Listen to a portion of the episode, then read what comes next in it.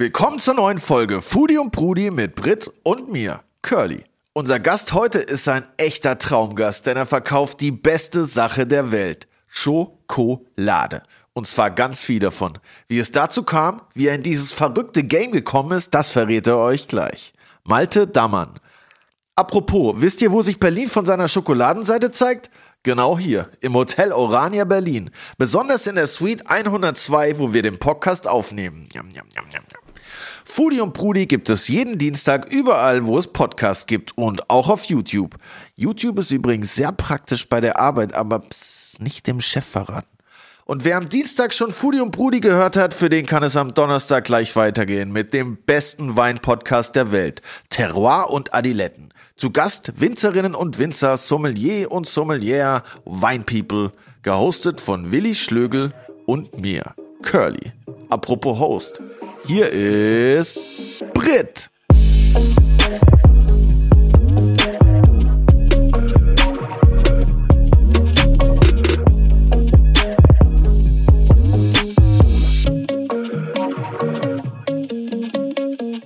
Yo, Curly. Was geht ab, Brit?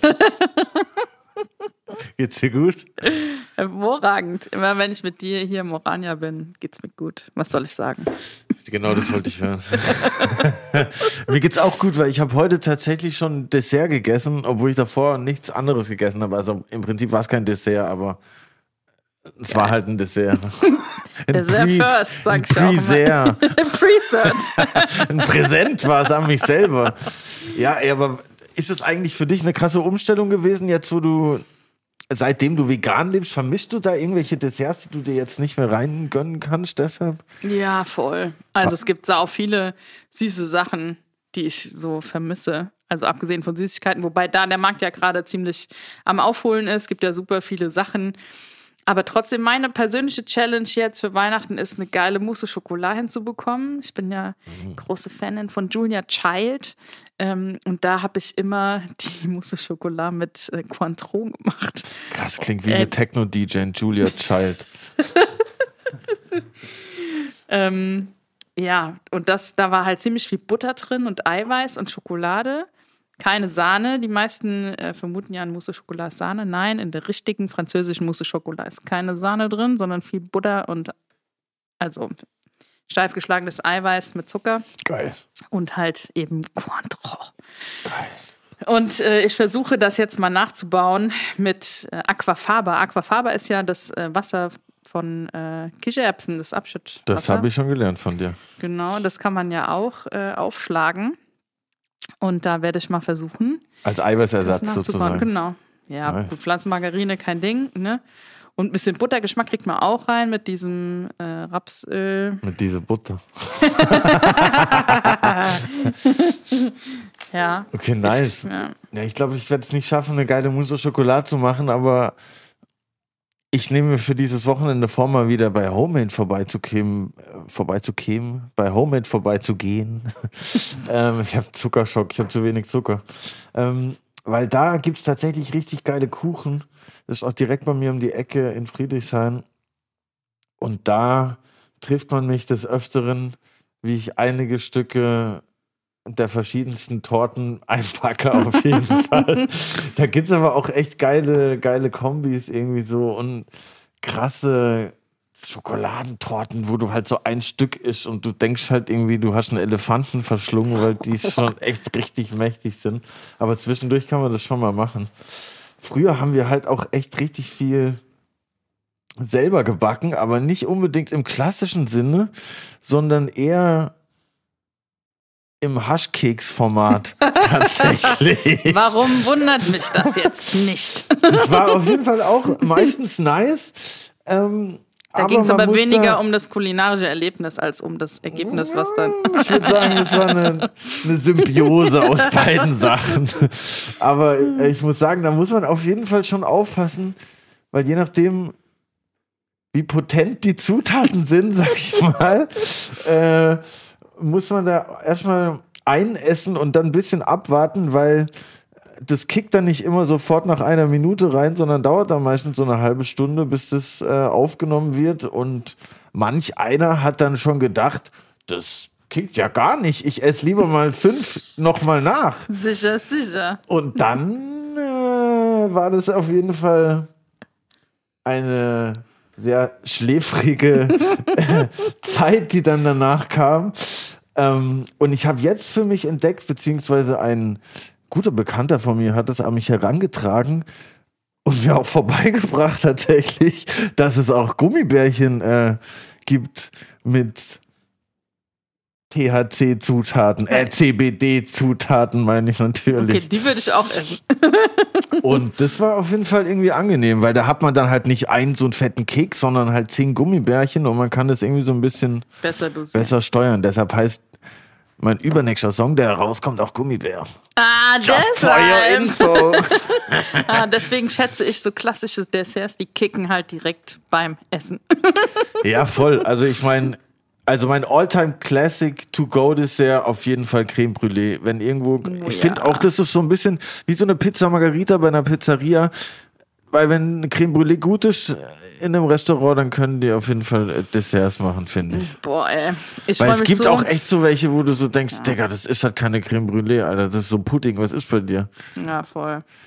Ich freue mich so auf meine neue Küche, die ich immer noch nicht geplant habe in meiner neuen Wohnung, weil ich mich da so austoben kann. Und echt vorhabe, auch so Klassiker wie ähm, Crème Anglaise, diese Vanillecreme, französisches Dessert zu machen mit so einem Eiweißhäubchen, was oben drauf schwimmt. Oder Macaron oder sowas Geiles. Hey, was ich auch so, ich, wenn ich irgendwann mal meine Küche richtig einrichte und der Moment kommt, wo ich mir diesen Mini-Flammenwerfer für die Creme Brûlée Bunsenbrenner. Bunsenbrenner geholt habe, dann fühle ich mich auf jeden Fall richtig erwachsen. Ah, Sobald ich den Bunsenbrenner für die Creme Brûlée in meiner Küche liegen habe, dann äh, lade ich auch Leute zum Essen ein. Aber Den vorher schenke ich dir, wenn die Küche fertig ist. Geil, sehr gut. Ich freue mich drauf. Aber heute haben wir einen äh, niceen Gast am Start, habe ich gehört. Ja, Malte heißt er. Malte Dammann von Rittersport. Ja. Ja, als ob wir es gewusst hätten, dass wir hier über Desserts reden. Ja, lecco mio. Herzlich willkommen, Malte Dammann, direkt aus der Schokozentrale. Herzlich willkommen bei Foodie und Brudi. Heute zu Gast Malte Dammann und ich habe gehört, extra aus Kopenhagen eingeflogen. Richtig, extra aus Kopenhagen eingeflogen und vielen Dank für die Einladung. Freut uns sehr, dass du ihr nachgekommen bist. Ja. Ähm, ja, mich freut sehr, dass wir heute mal eine Folge haben, die sich nicht nur, aber auch um Schokolade dreht. Ich finde, das Thema ist bisher bei Foodie und Brudi viel zu kurz gekommen tatsächlich. Obwohl wir so viele Göste, äh, Göste? Eine Mischung aus Köche und Gäste, äh, so viele Köche zu Gast hatten, ist irgendwie äh, Schokolade ein bisschen zu kurz gekommen. Aber es werden wir heute mit der Folge hier richtig stellen. Absolut. Kannst du überhaupt noch Schokolade essen?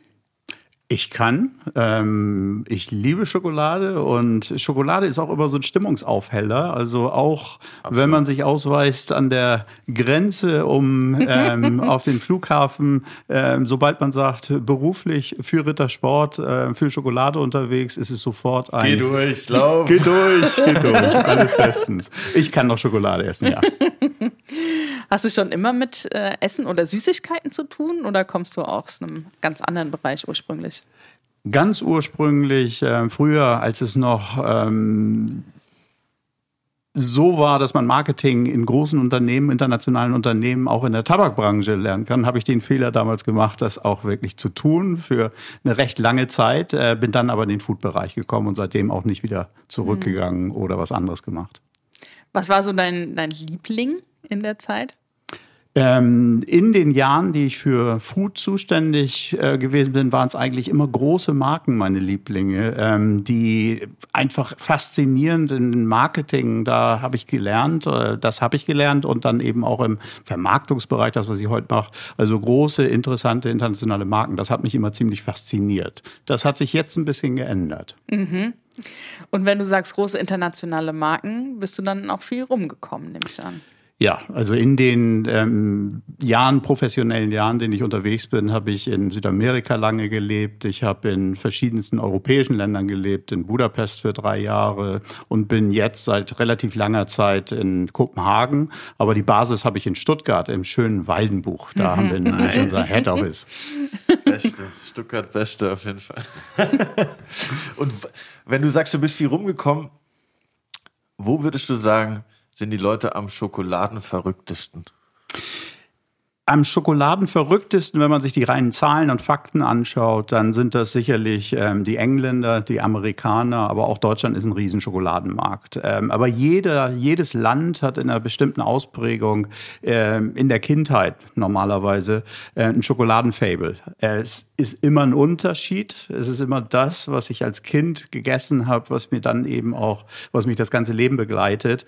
Ähm, das war jetzt in Argentinien, wo ich lange gelebt habe, dann eben viel süßere Schokoladen, andere Rezepturen. Ähm, in anderen Ländern dann dunklere Schokoladen und Milchschokolade in England. Also es kommt darauf an, wo man unterwegs ist. Aber es ist interessant, weil das sagen, äh, fast jeder Koch, der zu Gast war, sagt auch, die Sachen, die er in der Kindheit gegessen hat, äh, prägen seine Rezepte oder sein, sein Kochstil am meisten so. Das macht auf jeden Fall auch mit der, mit der Schokolade Sinn. Und ähm, magst du lieber süßere Schokolade oder mit mehr Kakaoanteil? Oder hat sich das verändert über die Jahre? Das hat sich eindeutig verändert über die Jahre. Ähm, zurück zu dem, warum die Kindheit den Schokoladengeschmack prägt. Ähm, Schokolade ist ein emotionales Produkt, das sehr oft zu bestimmten Anlässen, Familienmomenten genascht wird. Und das war einfach früher so, Schokolade war da, es war ein glücklicher Moment. Ob das nun Ostern ist oder Weihnachten, das vergisst man niemals mhm. wieder. Und damals war es sicherlich eher süße Schokolade. Ähm, heute bin ich ganz klar auf hochprozentigen auf die dunkle Seite der Macht. Auf die dunkle Seite der Macht übergetreten, ja, ohne Frage. Würdest du sagen, dass Menschen, die mehr Ahnung von Schokolade oder generell im Food-Bereich haben, eher zu Zartbitterschokolade tendieren oder ist das eigentlich egal? Weil ich habe immer den Eindruck, wenn jemand sagt, also ich mag ja lieber Zartbitterschokolade, dann ist es so ein bisschen von oben herab. Du weißt ja gar nicht, was gut ist. Als jemand, der halt gerne Milchschokolade isst. Also fachlich, ähm, Rittersport haben wir die Philosophie, dass in die Schokolade nur das gehört, was wirklich drin sein muss. Und das heißt eben ähm, in logischer Konsequenz ein hoher äh, Kakaoanteil und, und relativ wenig andere Sachen. Ich glaube, das ist auch richtig. Ähm, für mich persönlich ähm, zeichnet sich im Moment ein ganz klarer Trend ab, ähm, dass sich Konsumenten ähm, einfach mehr mit dem Produkt auseinandersetzen, als es früher der Fall war. Es war sehr, sehr lange so, dass man mit Schokoladenwissen nicht wirklich auf einer Cocktailparty aufschlagen konnte und irgendwie, sondern es war eher ein bisschen nerdy. Und das äh, ändert sich dramatisch. Und das ist auch global, äh, was wir im Moment wahrnehmen, dass dieser Trend äh, uns in die Karten spielt. Hm. Ja, auch einfach dieses Bewusstsein für gute Lebensmittel, ne? Auch die Herkunft, wo kommt das her, wie wird das produziert? Das ist das nächste, was ähm, bis jetzt sich noch nicht durch, noch nicht wirklich durchgesetzt hat in, in den Ländern mit hohem, ich würde einfach mal sagen, Industrieschokoladenkonsum. Aber es kommt mehr und mehr durch und das ist legen wir extrem viel Wert drauf. Wir sind seit 30 Jahren ähm, sehr engagiert in Mittelamerika. Wir haben eine eigene Kakaoplantage in Nicaragua. Wir haben extrem viele Kooperativen, mit denen wir zusammenarbeiten. Ähm, also das liegt uns ganz am Herzen. Wir können dann nachher nochmal im Detail mhm. durchgehen. Ja. Und kommen wir mal nochmal zurück zu den, zu den Basics. Also ich gehe mal davon aus, Rittersport kommt nicht. Es gab wahrscheinlich im, im Schwabenland früher Ritter, aber davon wird es wahrscheinlich nicht kommen. Es, es, kommt einfach von dem Familiennamen wahrscheinlich, oder? Ist wahrscheinlich die, unromantischer als die Ritter-Variante, aber so wird es wahrscheinlich sein, nehme ich an, oder? Also unsere Historie ist begründet durch äh, eine Gründerin, Carla. Und sie hat in Bad Cannstatt in der Nähe des Bahnhofs ähm, einen Laden eröffnet und war verheiratet mit Herrn Ritter. Nice. So, und da haben wir unseren Ursprung. Also es ist auch heute ganz klar in der, in der Kultur, in der Firmenkultur, es ist ein Familienunternehmen durch und durch, mit ganz klaren Wurzeln in der Region. Irgendwann war der Erfolg da und es musste dann eine Produktionsstätte gesucht werden, die ähm, größer ist. Ähm, und dann ist man nach Waldenbuch umgezogen in Waldenbuch, diese Produktionsstätte, die war von Anfang an so groß und überdimensioniert, ähm, dass man von vornherein mit Rücksicht auf die Mitarbeitenden darauf geachtet hat, dass kein Schichtdienst notwendig würde. Das hat allerdings irgendwann aufgehört, als es überregional der Erfolg sich eingestellt hat. Also Ritter ist ein Familienunternehmen, Ritter ist der Familiennamen und Rittersport ähm, der Markenname. Irgendwann wurde sportlich. Ja, irgendwann, aber da gibt es auch eine Anekdote. Soll ich die erzählen? Ja, klar. gerne. Ihr müsst, wir wollen alle Anekdoten hören. Ihr müsst mich schwören. äh, Das ist einfach so gewesen, dass in diesem neuen ähm, äh, Fabrikgebäude und dann eben auch das Familienhaus direkt anliegen, ähm, man hat auf dem Sportplatz geschaut. Und in der Zeit gab es ein Einheitssacko in, in Deutschland. So, und dieses Einheitssacko hatte eine quadratische Form, quadratische Form. Und dort äh, war es dann so, wenn man dort eine rechteckige oder irgendeine andere Form reinsteckte, dann brach das Produkt. Ja. Und dann hat auch wieder dieser unternehmerische Geist dazu geführt und immer wieder den Konsumenten beobachten, Mensch, quadratisch wäre doch viel besser. Nice. Sportsacko, Ritter, quadratisch, Rittersport. Das ist so, was da passiert ist. Voll smart auf jeden Fall. Super smart. Die, die Idee lag sozusagen vor der Tür. Ja. Und, und wo wir jetzt schon bei der quadratischen Tafel sind, hatte die schon von Anfang an auch diesen Knick, diese Öffnung mit diesem Knicksystem? Nein, Oder das war hat- das nochmal eine neue, neue Idee? Es hat einen entscheidenden Moment gegeben, als ähm, in, in Deutschland das Farbfernsehen eingeführt wurde und ähm, die Nachkriegszeit das Grau abgelöst wurde, dass wir auf Farbe umgestellt haben. Also das war auch simultan in, In den in den Jahren die Verpackungs das Verpackungsdesign und dann auch ähm, umgestellt auf diese Schlauchverpackung, die aus einem Material nur besteht, das ähm, ähm, recycelbar ist. Es gibt dafür keinen Zyklus. Also wir sind extrem visionär seit sehr langer Zeit unterwegs. Wir die Familie. Ich bin jetzt seit drei Jahren dabei. Und ähm, überall Indizien dafür, dass das, was heute extrem relevant wird für Konsumenten, für die neue Konsumentenschaft, äh, seit 30 Jahren schon eingestöpselt wurde. Viel länger die Farbe, das war 1974. Krass. Und, und, und davor musste man die einfach normal aufreißen wahrscheinlich. Und dann gab es irgendwann diesen Moment, wo man gesagt hat, man macht es dem Kunden einfach leichter. Das ist richtig. Also das ist einfach ein, so, ein, so ein Zelebrieren der, des Öffnens. Es ist natürlich praktisch, quadratisch, praktisch gut. Es hat verschiedenste ähm, heute Symbolik auch für, für Konsumenten. Und jedes Mal, wenn irgendjemand das, äh, die Packung anders aufmacht, ich, mir ist es auch passiert in der ersten Woche, äh, man wird sofort darauf hingewiesen. Ui. Ja, da ist sehr viel Fokus drauf, dass es eben auch in allen anderen Formaten funktioniert, die wir haben. Wir haben ja mittlerweile auch ein paar andere Sachen. Alles quadratisch, aber kleiner, größer. Außer dieser Riegel, oder? Außer dieser Wer, der Riegel? Gibt es nicht so einen Rumriegel, habe ich gelesen? Der, Ja. der ist nicht quadratisch, oder? Ja, das ist ganz interessant. Das ist Rirum ähm, und äh, extrem relevant funktioniert. Ganz tolles Produkt. Wir produzieren das mittlerweile, weil wir so erfolgreich sind, haben wir eine neue Fabrik. Die haben wir akquiriert ähm, vor einem Jahr und da wird es produziert in Breitenbrunn in Österreich. Funktioniert super, sehr interessanter Geschmack. Ähm, es ist auch toll anzusehen, wie das produziert wird, weil eben die Rosinen, die da drin sind, erstmal eingelegt werden in ähm, Karibik rum und dann geschüttelt und alles. Also es ist toll zu sehen, wie diese Produkte produziert werden und sehr populäres Produkt. Rumtraube Nuss heißt die eine Sorte, oder? Das ist die Rumtraube Nuss, ja. Auf jeden Fall Legende, die Sorte. Ist es auch die beliebteste Tafel? Wir haben, das ist ganz interessant, wir haben für jeden was. Und wir haben relativ viele ähm, Produkte, die ähnlich beliebt sind. Also es kommt darauf an, in welchem Markt, ähm, es kommt darauf an, wer im Bezirk wohnt. Ähm, grundsätzlich ist es eine extrem beliebte Marke, die Rumtraubenuss. Hiring for your small business? If you're not looking for professionals on LinkedIn, you're looking in the wrong place. That's like looking for your car keys in a fish tank.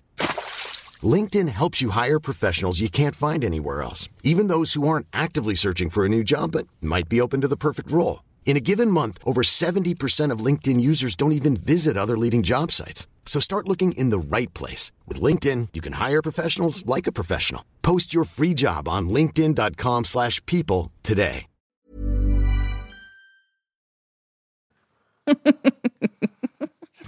Hast du vielleicht eine Tafel dabei? Es wird mich nicht. Es wird mich, es wird mich Oha! Unsere neue Kategorie. Wir kriegen also Geschenke. schon mal, wir fangen schon mal an mit der Traube, Nuss. Die haben wir auf alle Fälle dabei. Ich muss Oha. mal kurz in meinen Mitbringsel hier schauen. Also, wir kriegen jetzt die Geschenke, von der wir vorhin schon geschwärmt haben, weil das ist die neue Kategorie bei Foodie und Brudi, die wir sehr eigennützig eingeführt haben. Und ich sehe gerade, dass ich ähm, leider die gut. nicht habe, aber unsere vegane Marzipan. Und keiner weiß, dass sie vegan ist, oder? Ich weiß, dass die vegan ist. Ich bin ja eine Füchsin. Echt? Aber die, die war.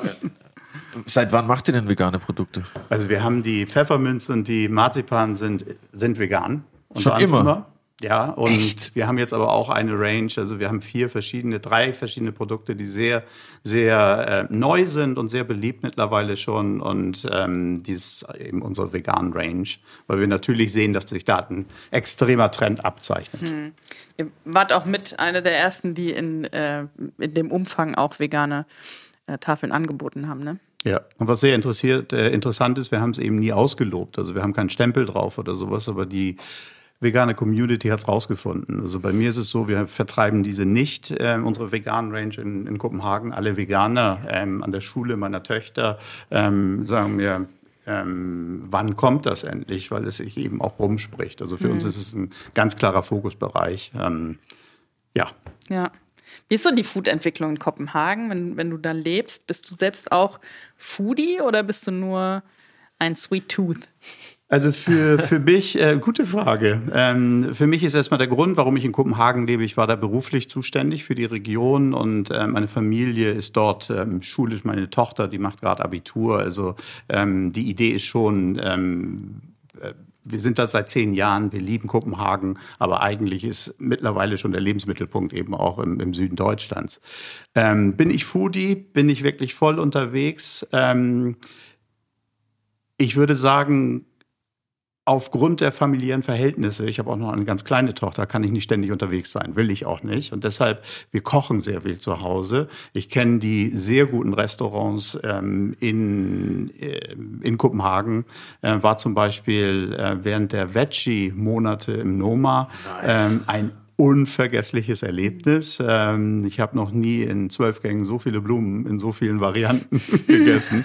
Es war extrem interessant. Und dann ist es eben immer wieder so, ähm, meine Frau ist Argentinierin, wir haben in Südamerika gelebt und es gibt einfach alles, wie zum Beispiel Empanadas oder ähm, Spezialitätenrestaurants. Es gibt einfach jede Nuance, jedes Ethnic Food, das man sich vorstellen kann in Kopenhagen. Und da greifen wir natürlich sehr viel zu, während Covid aber eben mehr mit Takeaway und dann zu Hause zelebrieren. Ähm, ich habe drei Töchter, 22, 18 und 7, die extrem da unterstützend sind und immer wieder was Neues ausprobieren wollen. Also sie führen uns und führen mich da eher so an der Hand, ähm, ein Foodie zu sein. Und was ist mit Smörrebröt?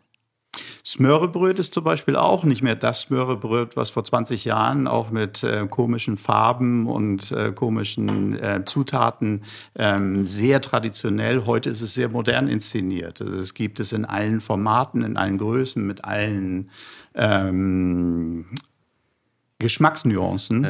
Ich muss lächeln und stocke und sage deshalb, äh, weil ich ähm, vor zwei Jahren ähm, ein Sushi bestellt habe in einem skandinavischen Hotel. Und es war nach den Öffnungszeiten und dann auf einmal auf dem Sushi-Teller auch so ein Smörrebröt war und auch ein, auch ein Hering. Und das hat mir gerade, da, da passte irgendwas nicht. Also mein Foodverständnis, ähm, ich kann dann ungefähr einordnen, was passt oder was nicht passt, um deine Frage endlich zu beantworten. Ja, weil als ich in Kopenhagen war, das ist jetzt auch schon ein paar Jahre her, da war ich noch nicht vegan, da habe ich so ein geiles Smörrebröt gegessen, auch mit Hering und mit so ganz fein gehackten roten Zwiebeln und da war noch ein Eigelb dabei und wir haben erst gedacht, was ist das? Aber ich meine, bei uns in der Region isst man auch ähm, Met und rohes Eigelb, keine Ahnung. Und das war einfach mega geil, aber das war auch ein traditionelles Restaurant und das hat mich schon sehr geflasht. Gab es noch so einen speziellen Schnaps dazu? Aquavit? Ja. Ich finde Kopenhagen ist auch echt lecker. Also wann immer, wann immer du in der, dort bist, ähm, ähm, es gibt eben sehr traditionelle, extrem hohe Qualität äh, dieser Interpretation vom Sylt, vom, vom Hering. Und es ist einfach ein tolles Erlebnis. Ich bin ein, ein Hamburger, ich bin aus Norddeutschland und äh, ich habe Hering zum Frühstück gegessen. Also ich kann davon nicht genug bekommen. Und da ähm, habe ich schon sehr schöne, interessante Restaurants gesehen, die sich eben ständig neu inszenieren. Also das ist ganz toll, wie kreativ Kopenhagen da unterwegs ist. Ja, ich finde, Kopenhagen kann auf jeden Fall in sehr vielen äh, Kategorien punkten, finde ich so. Ja. Auch einfach, die Leute sind auch einfach so nett irgendwie. Ich fand das so krass. Ohne Ja. Witz, ich war in Kopenhagen vor zwei Jahren und mir ist es echt selten passiert. Wir haben uns so umgeschaut, weil wir irgendwie nicht wussten, wo wir hin müssen. Und uns haben halt in fünf Minuten drei Leute so gefragt: Hey, sollen wir dir helfen? Wo müsst ihr denn hin? Und das war voll krass, ich war voll überrascht, so aus Berlin. Erstmal alle, boah, verpiss dich, laber mich nicht voll. Und dann dachte ich so, ja, was wollt ihr von mir? Ah, ihr wollt mir helfen, krass. Und, und was du gesagt hast mit dem, dass auch so simple Gerichte da eine ganz hohe Qualität oft haben, das fand ich auch, so ein Smörrebrett muss ja auch nicht viel drauf haben, dass es irgendwie dich umhaut. Aber mit dem Helfen ist ein schönes Stichwort, weil wahrscheinlich gefällt es mir deswegen auch so gut in Waldenbuch, weil äh, die Parallel-Events, ähm, ähm, Erfahrungen sind schon sehr prägnant. In Waldenbuch dreht sich alles um Rittersport. Und sobald man sich als Rittersport-Mitarbeiter ähm, outet, ähm, wird geholfen. In allen Bereichen. Ich habe ein prägendes ähm, Erlebnis gehabt, dass ich an der Tankstelle ähm, meinen Wagen auftanken wollte und eine Tankkarte hatte und den Code vergessen habe. Und der Kassierer sagte, bist du von Rittersport? Ich sage, ich bin von Rittersport. Ja, gib mal her, ich weiß den Code. Also es ist eine sehr schöne, es ist eine sehr schöne Atmosphäre, extrem familiengeprägt, ähm, sehr viel auf Zuverlässigkeit. Unsere Mitarbeiter sind, sind da toll. Ich nehme mir auch in Kopenhagen sehr viel Schokoladeninspiration mit, weil sehr viele äh, renommierte Schokoladen, nicht sehr viele, sehr feine renommierte Schokoladen, die eben auch sehr viele Preise gewinnen, für uns auch eine Benchmark sind äh, auf dem Weg, die beste Schokolade der Welt zu produzieren. Wir haben dort Initiativen. Ähm, da ist Kopenhagen und Dänemark ganz weit vorne. Das wissen die wenigsten. Wusste ich auch nicht. Also generell mit Schokoladenherstellung auf hohem Niveau. Ja, die Dänen sind schon gut unterwegs. Dänen lügen nicht. Nice. Was wir uns gefragt haben, wie findet denn bei euch so Sortenentwicklung statt? Habt ihr da generell dann irgendwie Testteams am Start und wie kommen wir da rein?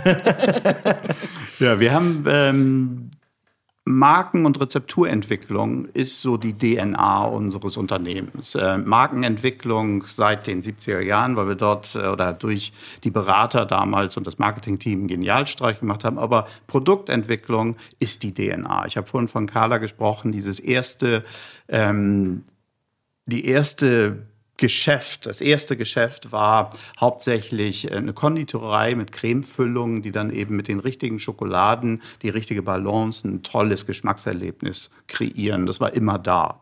Wenn wir uns heute anschauen in unserem Forschungsbereich oder in unserem Entwicklungsbereich, dann haben wir Schubladen und Schubladen von Rezepturen, weil wir in den letzten Jahrzehnten dieses Modell immer wieder was Neues bringen, natürlich auch mit entsprechenden Ressourcen abbilden und immer wieder mit Limited Editions kommen, alle möglichen Sachen ausprobieren. Das wird auch von uns erwartet, das wird von der Marke erwartet und da haben wir eine riesen Bandbreite an Wissen, an Technologien. Es ist nicht so, dass all diese Produkte auf den gleichen Maschinen produziert werden, sondern es muss immer wieder was anderes sein, weil sie unterschiedlich ähm, in der Massenproduktion gemacht werden.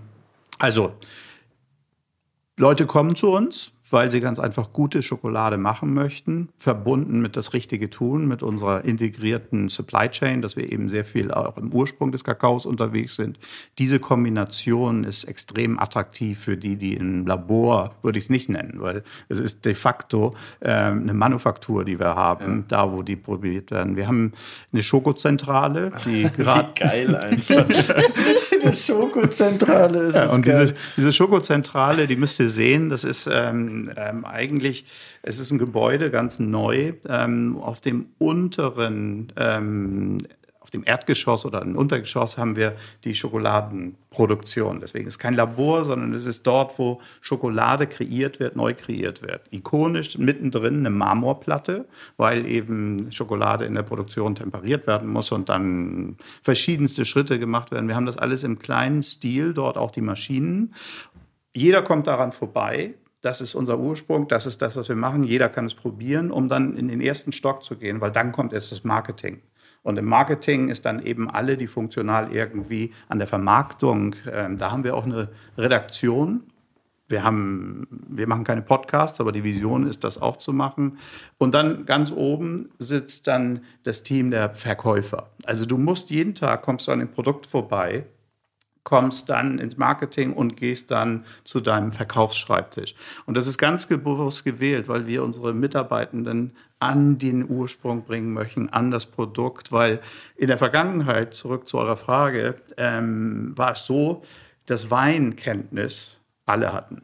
Käse kannten alle. Es war irgendwie diese involvierenden Food-Segmente, und Schokolade war ein Massenprodukt. Und das wollen wir ändern. Und wir glauben, dass wir dort eine Verpflichtung haben, das zu ändern als Marktführer oder als, als ganz starker Marktwettbewerber in Deutschland. Was war denn die verrückteste Sorte, an die du dich erinnern kannst, die du auf dem Schirm hast?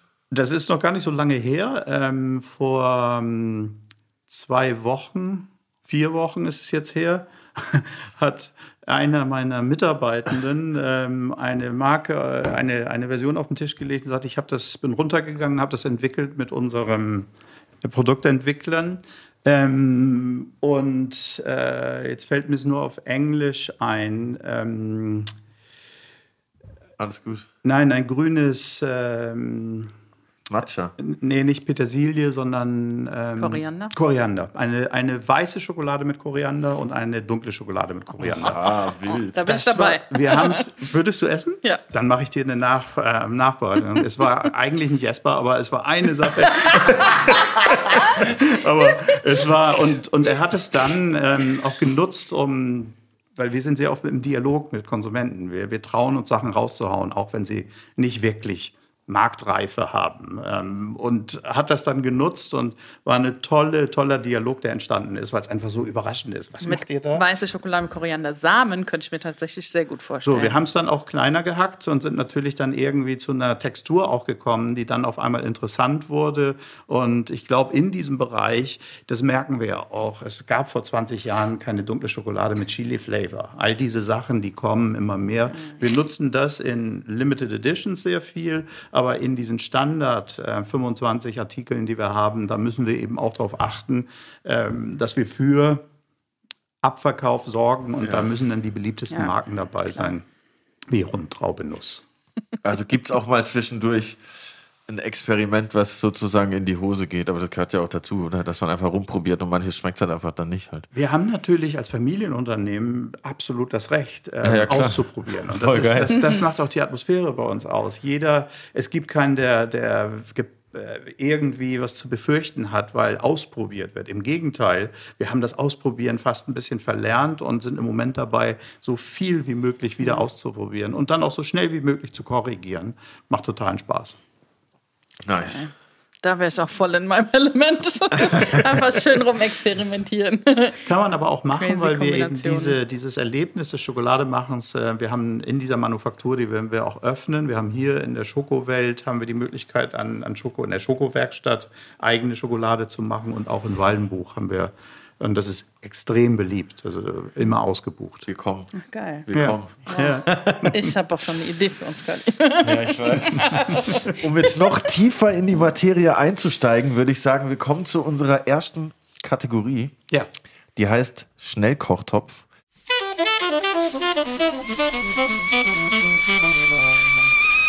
Schnellkochtopf. Und wir würden dir zehn Entweder-Oder-Fragen stellen und sind gespannt auf deine Antworten. Und wie immer, Ladies first. London oder Kopenhagen? Kopenhagen. Weiße Schokolade oder normale? Dunkle.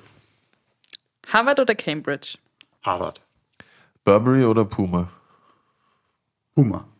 Kakao Nips oder Tafelschokolade? Nips. Rudern oder Joggen? Äh, joggen. 90 Prozent oder 70 Prozent? Full on 90 und mehr.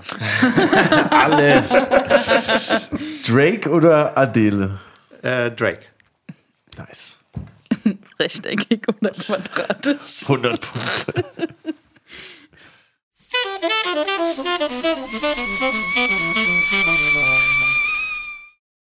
Aber das hat seinen Grund. Ich meine, Adele, ich war extrem gespannt, was kommt. Und es ist Adele. Es ist sehr vorausschaubar und ich Ja. liebe die, die Sachen, wenn irgendwas ein bisschen überraschend kommt. Und da hatte ich bei Drake bei den letzten Sachen irgendwie so ein bisschen, obwohl es langsam zu kommerziell wurde. Und Ja, es war ja. immer wieder eine Nuance. Ich fand auch, ich fand das letzte Album auch interessant. Ja. Also ich meine, bei so vielen Songs ist natürlich nicht jeder geil, aber das, was drauf war, fand ich schon, war eine gute Reise auf jeden Fall. Was, ich habe deine Frage über, überlacht. Kein Tut mir leid. Problem, alles gut. Stell sie. Nein, wir sind fertig. Nein, ich habe noch eine. Ach, du hast auch noch eine. Schwäbische Alb oder Berlin? Schwäbische Alb habe ich für mich extrem positiv überraschend entdeckt. Nice. Berlin kenne ich immer noch nicht genug. um mich zu. Also Schwäbische Alb würde ich jetzt einfach mal. Ich würde jetzt mal. Ich bin im Moment extrem ähm, balanciert unterwegs und es ist einfach nur schön in der Natur zu sein. Das kann, ich voll zustimmen. Ich würde wahrscheinlich auch Schwäbische Alb sagen, obwohl ich hier wohne. ich habe nur Rudern oder Joggen gefragt, weil du ja in Harvard warst und ich da habe mich gefragt, ob du am, am legendären Ruderrennen teilgenommen hast. Nein, habe ich nicht und das war ein Executive ähm, äh, Training, also da, da hat es keine Zeit zum Rudern gegeben und ähm, ich musste dran denken, ich habe zu meinem 50. Geburtstag ein Rudergerät ähm, bekommen und habe einen Service gehabt vor zwei Wochen und der hat rausgelesen, dass ich da noch nicht drauf gesessen habe. Doch, ich doch, doch, das kann nicht Also, stimmen. also meine Antworten sind alle sehr bedacht. Es ist nicht so, dass ich die so raushau. Es war, es war ein Moment, oh no. Ich glaube, auf der Schwäbischen Alb werden auch Linsen angebaut. Ja. Die Albleiser, Ja. ne? Extrem nutritiv. Ja. Und das ist eben auch ähm, jedes Mal. Linsen.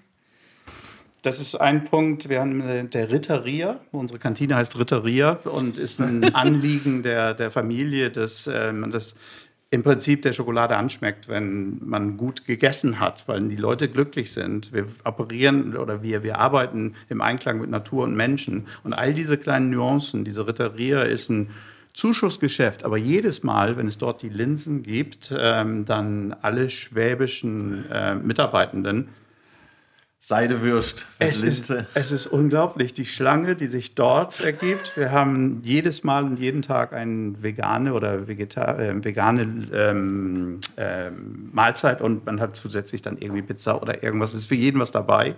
Aber die Reihe ist extrem lang, die es die Linsen gibt. Die Linsen sind auch einfach lecker. Ja. Safe. Mit, wie sagt man, wie, bei uns will man Wienerle sagen, aber in Stuttgart sagt man, glaube Seitenwürste mit Linsen und Kartoffelsalat oder mit Spätzle. Ja. Klassiker. Auf jeden Fall. Ähm, was mir vorhin irgendwie in den Kopf gekommen ist, quadratisch praktisch gut ist ja euer Slogan. Und würdest du mir zustimmen, dass es so im Food-Bereich, auch so in den 90ern und so, immer so krasse Marketing, irgendwie so krasse Slogans bei den Food-Sachen hatte? Ich finde irgendwie, da sind mir viele im Kopf geblieben, auch so Werbung im Fernsehen, bei Klamotten und so irgendwie nie so viel, aber bei Essensachen fallen mir immer Starfrucht, Starfrucht. Irgendwie so diese Seidenbacher. Seitenwacher, da sind wir schon wieder. Voll. Und meinst du, das hat irgendwie einen bestimmten Grund oder einfach, das interessiert mich irgendwie, weil ich habe das Gefühl, da stecken irgendwie die kreativsten Slogans immer. Das war ein ganz anderes Modell, die These würde ich einfach mal aufstellen. Es war damals ein Massenmodell, das bekannte Marken Vertrauen auf Qualität vermittelt haben. Das ist heute nicht mehr der Fall. Damals haben wir viel investiert, um eine, ähm, einen Slogan und einen Benefit ähm, so oft zu, im, in den Medien zu haben, dass man das einfach wahrgenommen hat. Es gab eben auch nur ein paar Programme im Fernsehen. Im Fernsehen war das Medium, um alle zu erreichen und man konnte wirklich eine, eine Message hammern. Ähm, Wusste ganz genau, wie viel Geld man dafür braucht und dann hat das eigentlich auch relativ gut geklappt. Also wenn man einmal einen genialen Spruch von einem kreativen Slogan gehabt hat, dann ist das auch tatsächlich über drei Jahre, zehn Jahre, 15 Jahre dann immer wieder genutzt worden mit leichten Nuancen und, und, und Neuinterpretationen. Heute ist es eher so, dass ähm, die Vermutung da ist in der jungen Zielgruppe, wenn es zu groß ist, ist es bad. Das Wie meinst du zu groß? Wenn es zu groß ist, wenn es zu ähm, aggressiv so, ja. rüberkommt, weil es multimedial überall da ist. Es muss mehr und mehr in der jungen Zielgruppe dieser Effekt da sein, ich habe es entdeckt und nur ich und ich erzähle darüber. Das ja. sehen wir immer mehr. Also dieses Big is beautiful. Ähm, ich kenne das ganz stark aus meiner Zeit in Südamerika. Da war das wirklich so, dass das Qualitätsversprechen die Marke kreiert hat und alle Slogans irgendwie ein Qualitätsversprechen hatten, weil ganz einfach die lokale Produktion nicht äh, für Qualität stand. Ähm, über die Jahre hat sich das auch dort verändert. Und heute ist es so, dass die neue Zielgruppe einfach wissen möchte, nicht nur, was das Produkt ist, sondern auch, wie es produziert wurde. Ähm, hat der Hersteller eine bestimmte ähm, Haltung? Das heißt, einfacher Slogan reicht nicht mehr, sondern man muss längere Geschichten erzählen. Und diese längeren Geschichten sind natürlich nicht so konzentrierbar auf ganz, wichtige, ganz wenige Kanäle. Wir glauben daran, dass das die Zukunft ist. Andere, die hämmern immer noch, aber die haben dann auch Werbebudgets, ähm, die extrem hoch sind. Hm. Helfen dir deine Töchter auch dabei, irgendwie so am Zahn, ja, am Zahn der Zeit zu bleiben, weil ich meine, wenn man als im Marketing sitzt, braucht man ja auch Inspiration, jetzt nicht nur bei der Produktentwicklung, sondern auch um neue Trends aufzugreifen und zu gucken, wo entwickelt sich denn der Markt hin, wo ist denn unsere, wo, wo steckt denn die nächste Zielgruppe? Ja. Drei Töchter und meine Frau. Also meine Frau ist eben ähm, Foodie all over und kommt aus San Telmo, Argentinien, deswegen Tango und Musik affin. Bei uns spielt sich alles um Musik. Meine älteste Tochter hat Musik studiert in, ah, nice. in, in, London. Deshalb weiß ich, ich würde in London nie leben. Ich habe sie so oft besucht und bin da sehr oft.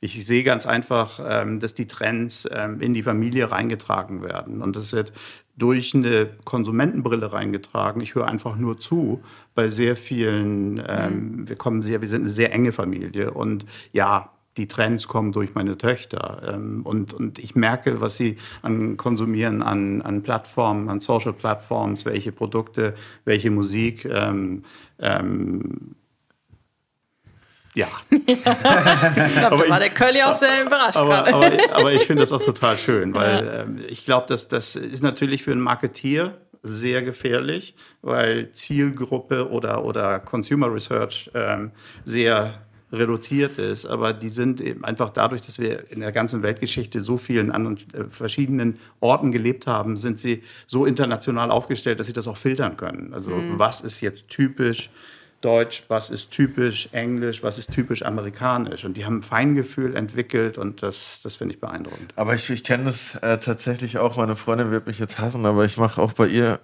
oder was heißt auch, aber ich mache bei ihr auch auf den Hausfrauentest mit, mit meiner Mucke und zeige ihr so, weil, weil die, ja, die ist keine Hausfrau, ja, aber das heißt halt so, oder man sagt so, und die hört halt ganz andere Musik eigentlich, wie ich mache und auch wie ich für andere schreibe. Und immer wenn die dann einen Song wirklich gut findet, dann ist es aber auch zu 90 Prozent so, dass ich dafür auch bei anderen gutes Feedback kriege. Also man hat da schon irgendwie so eine äh, irgendwie eine Aussage, auf die man irgendwie zurückgreifen kann, zumindest äh, aus meiner Erfahrung nach. Man kann ja nicht immer alle fragen. Bei der äh, Stefan, äh, nicht Stefan Raab, aber diese Fernsehboxen, da sind ja auch nur die Quoten im Fernsehen werden ja auch nur mit 5000 Boxen oder so in ganz Deutschland gemessen oder mit 6000 mhm. oder so. Das will man ja auch nicht denken, aber es ja. funktioniert ja irgendwie auch. Also ich glaube, dass ähm, äh, Marketing heute, man muss dicht dranbleiben, weil es sich so viel verändert. Und wenn man ähm, vernünftig Food auch mit einer gewissen Haltung und mit einer Überzeugung, ich bin jetzt nicht mehr der Jüngste, für mich geht es eben auch darum, dass das Ganze Sinn macht. So, und wenn ich sehe, ähm, dass wir einen Planeten übergeben, den ich übergeben werde, und ich darf einfach und kann nicht so weitermachen, wie ich es in 20 Jahren gemacht habe. Mit diesem ähm, Produkt ganz am Anfang, eben Tabak. Für mich stand irgendwann fest, als ich meine Familie, zweite Tochter geboren habe, das kann ich nicht mein ganzes Leben machen. Unmöglich. Habe dann verschiedene, also eigentlich nicht viele verschiedene, aber immer Produkte gehabt, die mehr Sinn machen und bin jetzt wirklich angekommen, dass der Firmensinn, die Haltung, unser Antrieb, das Richtige tun, um richtig gute Schokolade zu machen, so integriert ist in unserem Businessmodell, dass es auf einmal dann auch wirklich Sinn macht. Ähm, und ja, das ist einfach einer Verantwortung zu entsprechen und bessere Welt mhm. oder ein bisschen, zumindest keine schlechtere Welt zu übergeben ja. irgendwann. Was ich super sympathisch fand, war das erste Bild, was ich von dir gefunden habe, war mit einer Kakaobohne ähm, auf einer Plantage. Hab ich auch gesehen. Die Und war voll riesig. ja. genau. Dieses, mh, mm, als du in Südamerika gelebt hast, war das auch der Schokolade wegen, um, um da zu gucken, wie Schokolade angebaut wird? Oder war das familiär bedingt?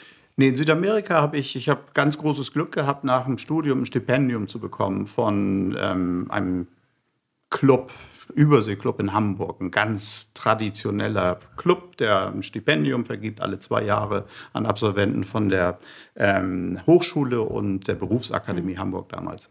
Da habe ich eins von bekommen und dadurch bin ich nach Argentinien gekommen. Ähm, ich bin dann später zurück, äh, weil ich für ein Getränkeunternehmen in Argentinien zuständig gewesen bin und habe dort ähm, Getränke exportiert nach Europa, in die USA und habe dort dann auch meine, meine Frau kennengelernt, diese Reise mit der, mit der Kakaofrucht, ähm, das ist äh, unsere eigene Plantage in Nicaragua. Also jeder, der bei uns in führenden Positionen arbeitet bei Rittersport, der wird so schnell wie möglich vor Covid, und wir werden es jetzt auch wieder machen, auf die Plantage geschickt, ähm, weil es einfach so fundamental wichtig ist mhm. zu verstehen, was passiert eigentlich in der Herkunft der Produkte des Kakaos, ähm, welche Rolle spielen wir da, welche Rolle können wir spielen in der Zukunft und natürlich, wie beeinflusst ähm, die Fermentation, alles, was dort vor Ort gemacht wird, äh, die Qualität unserer Produkte. Da legt die Familie sehr viel Wert drauf und dieses Foto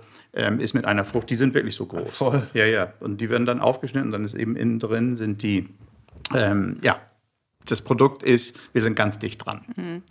Aber da würde ich gerne noch mal tiefer reingehen, ja. weil ich hätte die ähm, die Schleife geschlungen. Mir fehlt gerade das Sprichwort von Noma, weil von Noma gibt es nämlich ja. auch ein geiles äh, Buch über Fermentation. Vielleicht magst du erklären, was Fermentation mit Schokolade zu tun hat, weil ich kann mir vorstellen, dass viele das nicht wissen. Ich weiß es nicht. Also es ist so, dass die Kakaofrucht, ähm, und wir haben dafür natürlich unsere Spezialisten, und da muss ich schon mal um Entschuldigung bitten, wenn ich ab und zu nur so ein bisschen ähm, Dreiviertelwissen habe. Ich glaube, es ist mittlerweile, bin auch recht stolz drauf, weil das wirklich eine ganz neue Dimension ist in dem Job, den ich jetzt habe. Aber es ist so, dass die, die Ernte, die Frucht, ähm, die wird dann im Prinzip entkernt und in der Frucht ähm, müssen dann um die Kakaobohnen selber, die hinterher ähm, verarbeitet werden, die müssen über einen Fermentationsprozess äh, reifen die. Und dann, das ist auch noch in der, ähm, im Ursprung wird das, wird das gemacht, bevor sie dann eben hinterher transportiert werden und dann verarbeitet werden. Ja. Ich meine, das Fruchtfleisch kann man auch essen, ne? Also um die Bohne rum. Das ist sehr interessant, weil das Fruchtfleisch ähm, ein Projekt von uns zentral ähm, für ein Projekt ist. Ich habe da ganz zufällig ähm, ein Erfrischungsgetränk dabei. aber ich habe Durst, ganz zufällig. Nein, aber ähm, es ist ganz interessant, dass normalerweise das Fruchtfleisch auf den Plantagen genutzt wurde ähm, als Biomasse. Ähm, ich würde es nicht Abfallprodukt nennen, sondern es wurde ähm, recycelt, aber es hatte eigentlich keinen Wert für die Produzenten, für die Farmer im Ursprung. Was wir jetzt gemacht haben ist, und da gibt es sehr viele, die daran arbeiten im Moment, dass wir dieses Fruchtfleisch nutzen, um einen Saft zu extrahieren.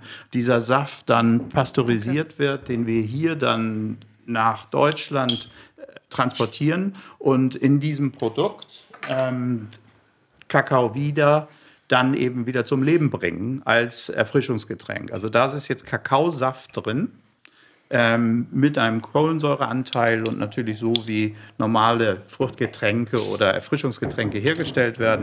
Und da bin ich mal gespannt. Wir machen jetzt eine Kakao-Wiederverkostung. du darfst auch. Dankeschön. Das ist ja, das ist sogar für mich verrückt. Crazy. Das ist geil, das erinnert mich ein bisschen hm. an äh, Fassbrause. Ja. Fast so ein stimmt, bisschen. ja- Aber Bitzelt auch ganz gut. Ne? Ich darf Nicht zu viel davon trinken. So, und das ist eben ähm, vegan. Wir haben, wenn wir zurückkommen zu diesem Punkt, ähm, was wird mit dem Fruchtfleisch gemacht? Es gibt jetzt natürlich eine Möglichkeit, wenn man die Idee mal richtig weiterspinnt, dass das eine zusätzliche Einkommensmöglichkeit für die Kakaoanbauer, die Bauern sein könnte. Weil für uns ist eben so tief in der Wertschöpfungskette drin zu sein, mit einer eigenen, eigenen Anbau, mehr als eine Million Bäume, die wir in Nicaragua selber gepflanzt haben, ist es wichtig und ist es das Anliegen, nach und nach ähm, das zu verbessern, die Lage und dafür zu sorgen, dass die Kinder der Bauern zur Schule gehen können, dass die, dieses Foto zurück wurde gemacht. Äh, ich war, hatte die Möglichkeit, zu, in einer Kooperative mit einer Familie ähm, zu, zu sprechen, die vor sieben Jahren von extensiver Weidewirtschaft äh, umgestellt hat auf Kakaoanbau. Und der Effekt ist, dass der Wald wieder intakt ist, dass sie ihr ähm, Einkommen verzehnfacht haben, dass sie die Möglichkeit haben, ihre Kinder zur Schule zu schicken, ähm, eine vernünftige äh, medizinische Betreuung, wenn es darauf ankommt, haben. Also da ist wirklich die Möglichkeit, viel zu ändern und wir sind immer wieder auf der Suche, Produkte zu entwickeln, die dicht an unserem Ursprung dran sind und das hier ist eben das Letzte, was dort entwickelt wurde. Ja, das ist voll interessant, weil äh, Jan Bredak, der zu Gast war von Vegans, spreche ich es richtig aus, der hat auch ähm, erzählt, dass sie auch zum Beispiel, äh, wenn sie in einer Region äh, Gemüse aus einer Region beziehen, äh, wo viel Wasser verbraucht wird, aber das am Meer liegt, dann investieren sie in eine Meerwasseraufbereitungsanlage, um halt äh, da wieder was zurückzugeben. Und das äh, finde ich auf jeden Fall äh, einen sehr ehrenwerten Ansatz, da auch so viel weiter zu denken, als jetzt nur das Produkt mitzunehmen und dann halt zu sagen, okay, ciao, ich komme nächste Woche wieder und hol das nächste, weil das hat ja auch für die Zukunft, ähm, es ist halt einfach eine Win-Win-Situation, weil es ja auch, auch für die Umwelt und so viel besser ist. Und das, das beste Mittel, ähm, das zu machen, ist Hilfe zur Selbsthilfe. Wenn man die Möglichkeit bringt, dass die Produktivität gesteigert wird, dass auch zusätzliches Einkommen generiert wird, wenn das eben der Nachbar gemacht hat und zeigt, es funktioniert, dann hat das irgendwann einen Effekt, der sich multipliziert. Ähm, das war sehr lange nicht so, weil sich niemand mit dem Ursprung auseinandersetzen wollte. Dafür gab es Spezialunternehmen. Äh, wir haben eine komplett andere Philosophie, Haltung zu dem Thema. Und das ist schon seit 30 Jahren hat das angefangen, dass die Firma oder dass die Familie ähm, Mali Ritter, ähm, Ritter Hoppe und Alfred sich dafür eingesetzt haben in Nicaragua. Dann wurde das immer konkreter, bis wir dann eben Land gekauft haben und die eigene Plantage kreiert haben. Und heute sind wir imstande, 40 Prozent unserer Produktion von dieser eigenen Ernte ähm, bis zu 40 Prozent ähm, zu nutzen. Schon echt viel. Ja. Und das macht uns ganz anders als äh, andere, ähm, weil es einfach nur ein kleiner Tropfen auf dem heißen Stein ist, wenn man so eine Plantage hat. Wir sind einfach ein Familienunternehmen und mittelgroß. Wir sind kein Riesenindustrieunternehmen. Und diese eine Plantage reicht, um in alle Länder Schokolade zu liefern. Oder habt ihr noch andere Ja, wir, Zulieferer? wir haben äh, genauso, also wir haben verschiedene Produkte, die ganz wichtig sind, die eben auch das Geschenke, es gibt ja, wieder die auch das, Geschenke. die das Konzept eben, was in sehr vielen Food-Kategorien ja sehr wichtig ist, ähm, wo kommt das Produkt her, Regionalität, ähm, Zutaten. Und für uns ist eben die höher, die Kakaoklasse, die wir sehr erfolgreich gelauncht haben, ist das hier natürlich aus Afrika, Ghana. Ähm, wir haben von aus Nicaragua, wo wir ähm, unsere Kooperativen sehr stark mit einfließen lassen. Wir haben die kräftige, die aus Peru kommt. Das ist dann eben auch Single Origin. Und ähm, nochmal hier die 81 Prozent. Das ist die letzte, die wir dazugeführt haben. Und die kommt dann eben mit äh, Kakao aus Ghana. Die ist ja auch vegan. Wie Da sich grinst freut. er und nickt. Aber was mich erinnert, das gerade voll an, äh, an Kaffee irgendwie mit diesem, mit die kräftige, die feine, aber es macht auch Sinn, das ist ja auch eine, eine Bohne, ne? Böhnchen. lecker Böhnchen. Ja, was, was nur sehr interessant ist, ähm, das, was wir in der Vergangenheit eben hatten, das waren sehr deskriptive ähm, klare Aussage. Das erste, was ich wahrnehme, ist dunkel, muss Mhm. dunkel sein. Es heißt halbbitter, es muss bitter sein. So, und was wir eben versuchen und was sehr gut funktioniert, ist, dass wir wieder diese farbige, dieses Neue, wir stehen für eine gute Balance zwischen Farbe, ähm, Joy und ähm, dann eben Tiefe, das, was wir über unsere Nachhaltigkeitsagenda aus zum Leben bringen. Und das versuchen wir über diese Produktklasse rüberzubringen. Unser größter Geschäftsteil ist immer noch die bunte Vielfalt. Das ist eben das, was auch unsere Konsumenten, besonders in Deutschland, nachfragen. Aber wir sehen in unseren Expansionsmärkten, ob das nun die USA, Westküste, Ostküste oder ähm, andere Märkte, zum Beispiel auch England, London, dass wir mehr und mehr eben hier ähm, den Nerv der neuen Konsumenten besser treffen, weil sie ganz einfach verstehen, Mensch, wenn die das raufschreiben, dann kümmern die sich wahrscheinlich auch. Und wir haben jetzt im nächsten Jahr noch stärkere Initiativen, wo wir die Transparenz zum Ursprung noch klarer machen, so dass man sich damit noch mehr auseinandersetzen kann. Und das dann zurück zu diesem Slogan-Thema. Wir machen lange Geschichten. Wir müssen Geschichten erzählen, weil wir so viel gemacht haben. Ja. Und wir können nicht nur mit quadratisch praktisch gut agieren, was ja ein legendärer und ein toller Spruch ist. Aber wir haben jetzt einfach gesagt, das Gut steht ja immer noch, aber es ist jetzt neu zu interpretieren. Und deshalb heißt diese neue Kampagne Entdecke das Gut. Geh tief rein und über. QR-Code und alles. Also funktioniert sehr gut. Seit wann gibt es den. Ähm, Logo? danke. Schriftzug, danke. Seit wann gibt es diesen Schriftzug, der auf den Tafeln ist? Ähm, Rittersport in, als Name, eben seitdem dieses ähm, dazu geführt hat, dass man gesehen hat, quadratisch Rittersport im Sportsacko. Und dann hat sich immer wieder verändert. Ähm, über die Jahre, wir haben ein Schokoladenmuseum in Waldenbuch. Und da haben wir Schokozentrale, Schokoladenmuseum. Ich raste aus. Was ist das? So, und in diesem Museum haben wir den Museumsfahrt und die Kakaofahrt. Und im Museum ähm, kann man jedes Jahr, so oft haben wir nicht ähm, das verändert, aber man kann sehen seit ähm, sehr langer Zeit Rittersport. Ich müsste jetzt müsste ich gleich kurz mal reingehen, wann ganz genau das erste Mal das Quadrat aufgetaucht ist als Umrahmung. Das Format Quadrat ähm, gibt schon länger, aber ähm, es hat sich immer wieder ein bisschen verändert. Was ganz interessant ist, äh, die Inspiration ist auch immer orientiert an dem, was gerade in der Welt passiert. Und das, was wir hier haben, diesen weißen Hintergrund mit starkem Kontrast, das ist eben die weiße Bühne auch mit einer Qualitätsumrandung, ein bisschen Gold. Ja. Also es kommt immer auf den Moment an. Da sind wir, aktualisieren wir uns aber auch immer wieder. Ja. Bei den vielen Geschenken hier habe ich vorhin, glaube ich, auch was von Upcycling-Edition gelesen. Was hat es denn damit auf sich? Das klingt ja spektakulär. Also wir haben, ähm, wir möchten, dass unsere Mitarbeitenden sich ständig einsetzen, unseren Antrieb, das Richtige zu tun, auch wirklich umzusetzen. Und da kommen dann Initiativen, die von einem Tag auf den anderen auf einmal auf dem Tisch liegen. Und ich bin auch immer wieder überrascht, der, die Innovationskraft, die wir im Unternehmen haben, weil wir ganz einfach ein Unternehmen sind, dass er die Philosophie hat, machen und nicht lange warten. Ähm, äh, das wird honoriert von den Mitarbeitenden, besonders die Jungen. Ähm, und da kam eben hier eine Initiative, Mensch, äh, von den Sachen, die wir eigentlich produktionstechnisch ähm, entsorgen müssten, die aber 100% gute Qualität haben. Warum machen wir dort nicht eine Mischung, eine Rezeptur und machen die, verkaufen die in unseren Schokoshops genauso wie unsere anderen Produkte? Aber auch ehrlich. Also das ist natürlich so, dass sehr viele Foodhersteller das, was irgendwie bei der Produktion irgendwie vom Band fällt, wieder mit einarbeiten. Hier ist es, wir sind da ganz ehrlich, das ist nur aus diesen, beziehungsweise ein Prozentanteil der, der produktionstechnisch möglich ist. Und das ist eine Initiative von unseren Mitarbeitern, von einem ganz tollen Team. Ähm, Mega nice Idee auf jeden Fall. und die schmeckt auch noch. so, und diese Sachen, die verkaufen wir dadurch, dass wir eben äh, Verkaufsstätten haben in, in Waldenbuch.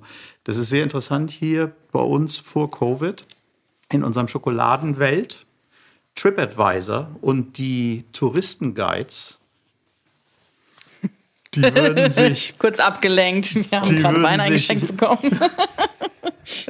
Entschuldigung, aber die würden sich, äh, da war das bei TripAdvisor so, dass die Tourist Guides, ähm, die sind, haben weil äh, unseren, unsere Schokowelt angesteuert, weil sie genau wussten, dass diese Special Editions und irgendwelche Probe Rezepturen nur da zu haben sind und haben sich darüber, also es ist wirklich eine tolle Sache, da ist natürlich auch ein Insight. Also wir wissen, wir können so spezielle Sachen machen, das hat einen unheimlichen Anziehungskraft und deshalb machen wir das auch. Ich erinnere mich, vor fünf oder vor sechs Jahren gab es so eine Special Edition, so ein Einhorn oder was war ja. das? So krasse Tafeln, die dann irgendwie für ein paar hundert Euro gehandelt wurden. Ja. Oder was meine Mitbewohnerin damals hatte äh, da, glaube ich, äh, so eine Tafel abgegriffen. Supreme unter den Schokoladen. Mega krass. Ja.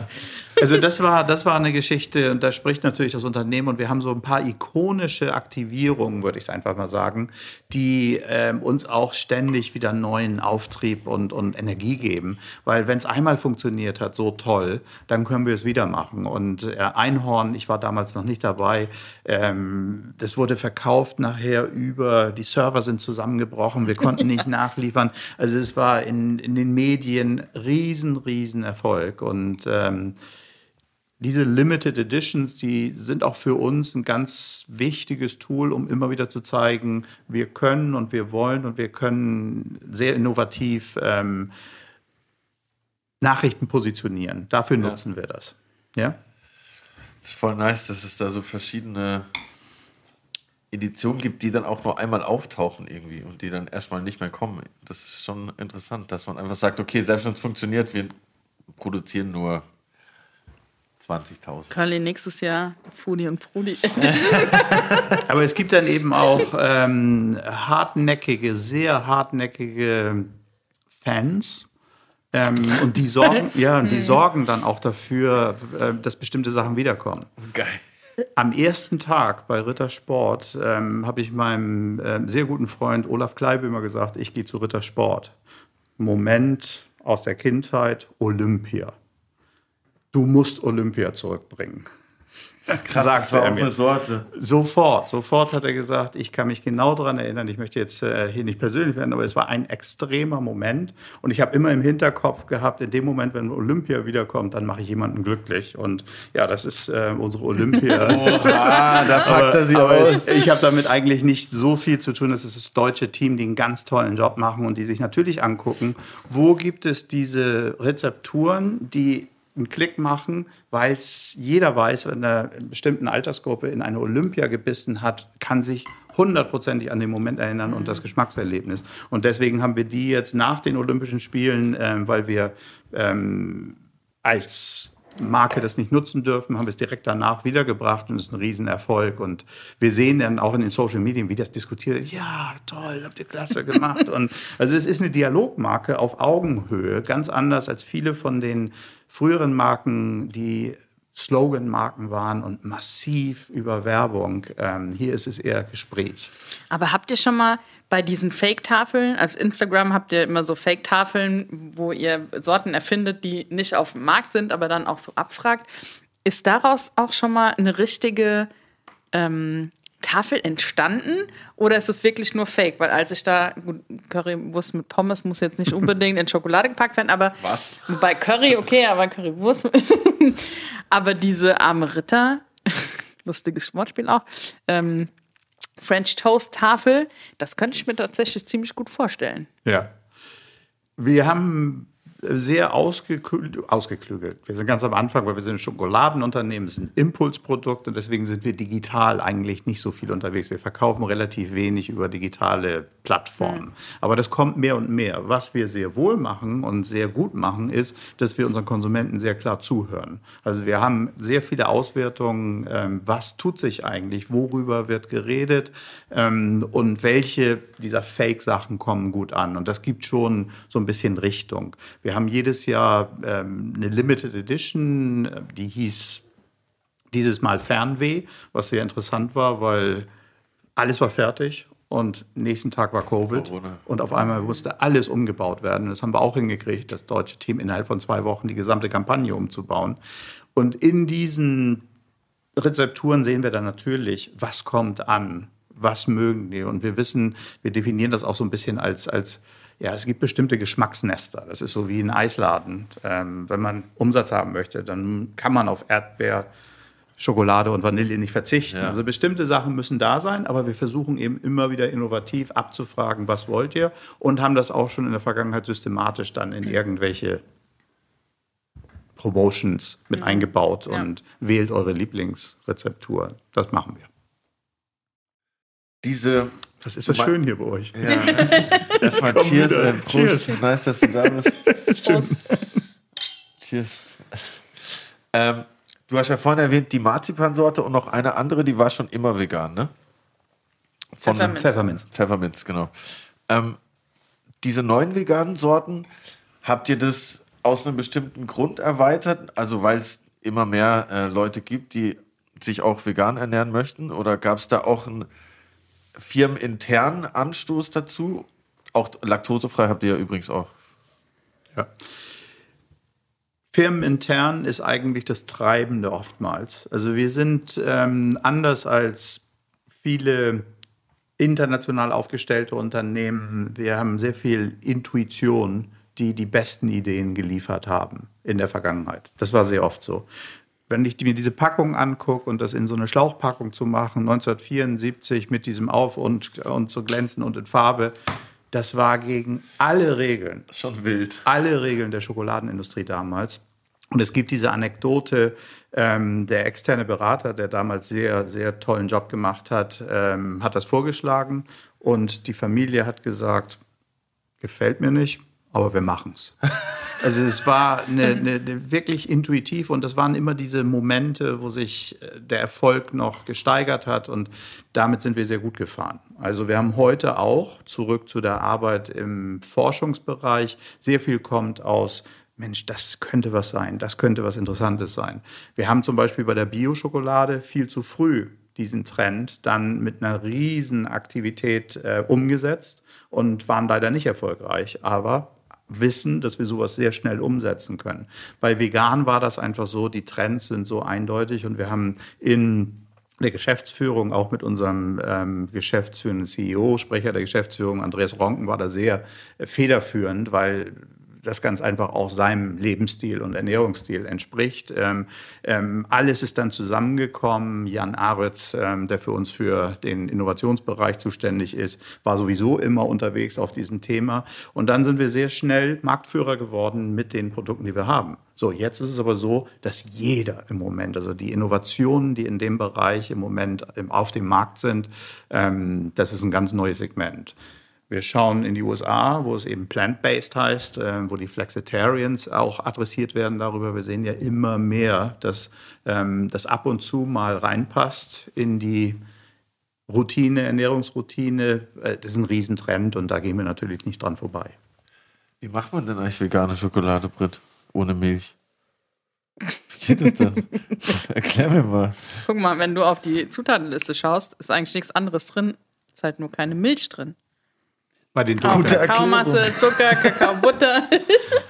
Okay, ja, das also es gibt super viele Produkte, wo es einfach keine, keine Milch braucht. Auch generell, wenn du Süßigkeiten kaufst, dann fragt man sich, okay, und der letzte Zutatenpunkt auf der Zutatenliste ist, ähm, keine Ahnung, Milchzucker hast du nicht gesehen und du fragst dich dann, why?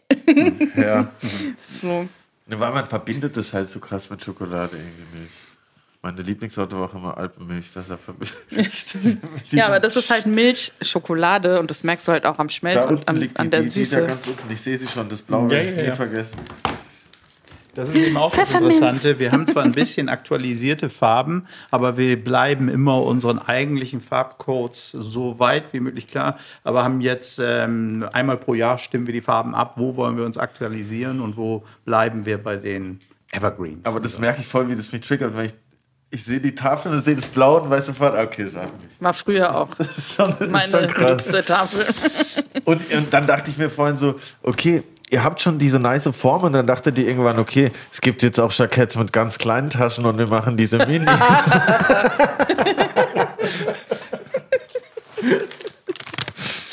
Oha. Ey, fuck. Das also, mit den Geschenken war echt die beste Idee ever, Jens. Die, ähm, der Trend ganz einfach unterschiedlich, oder der Trend. Es gibt ja verschiedene Verzehrmomente. Und die gibt es äh, bei der Schokolade definiert durch, ähm, ich esse Schokolade für mich selber, ich ähm, esse Schokolade mit der Familie, ich muss was mitbringen zum Schenken, ich habe jetzt gerade einen Hänger, ähm, brauche Energie, Recharge. Also es gibt, wir sind eigentlich, kommen wir aus dem von unterwegs. Deshalb ist auch diese Packung kreiert worden, ja. die man ja relativ einfach aufmachen kann. Es ist aber so, dass wenn man nur eine Nische abdeckt, dann ist irgendwann das Maximum an Entwicklung erreicht. Und Minis ist eine Initiative, die sehr stringent, quadratisch, aber in kleinen Portionen, so dass man das eben auch mischen kann. Und jedes Mal, wenn wir das in einen bunten Mix packen, wie hier, dann ist das immer das populärste, was einfach heißt, es ist zum Teilen und jeder, ja. jeder rein. Und vor allen Dingen im Papierbeutel. Im Papierbeutel. Dankeschön, dass du diese einigen Sachen, ich, ich lese und du unterstreichst das dann. Das ist prima. ja. Also für uns ist das auch eine ganz wichtige Initiative. Da haben wir auch wieder einen Test gemacht mit Konsumenten. Wir waren nicht fertig und haben eine Tafel in einer Papierverpackung ähm, gelauncht. Wir wissen, dass es noch nicht Marktreife hat. Alle Food Producer haben eigentlich Schwierigkeiten, weil es keine vernünftigen Fettbarrieren gibt bis jetzt und mhm. haben das trotzdem gemacht und haben wieder das Input äh, oder den Input geholt von unseren Konsumenten hat uns sehr viel weitergebracht und wir wissen jetzt, was wir zu tun haben. Hier sind das eben Sachen, das können wir schon, das können wir, ist eine Technologie, die es erlaubt, weil das zweifach verpackt ist. Hm.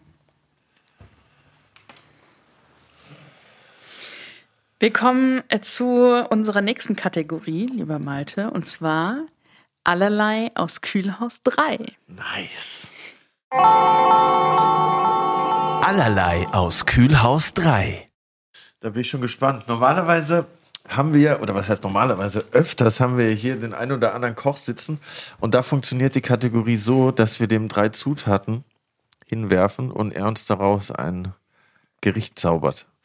Für dich haben wir die Kategorie leicht umgestellt. Wie denn? Nochmal.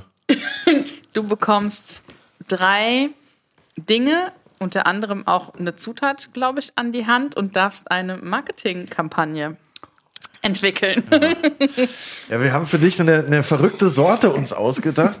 Wird erstmal Platz erst auf den Tisch Platz gemacht. wir haben uns eine verrückte Sorte ausgedacht. Brit hatte den Wunsch, äh, weiße Schokolade mit Kalamata-Oliven drin zu haben. Das Medium, in dem du dich austoben kannst, TikTok, haben wir für dich ausgesucht. Das ist ja gerade beliebt.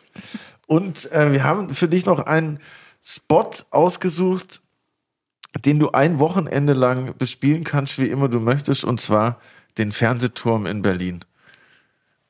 That's it. Let's go. Kalamata-Oliven. Da musst du mir jetzt noch mal eben eine kleine ähm, einen Exkurs geben über die Vorteile der Kalamata-Oliven. Wikipedia, let's go. Malte will Zeit schinden. also generell Profi. sind alle Oliven ja grün, die werden ja nur durch Einlegen äh, eingefärbt. Kalamata-Oliven sind schwarz und kommen meistens aus Griechenland.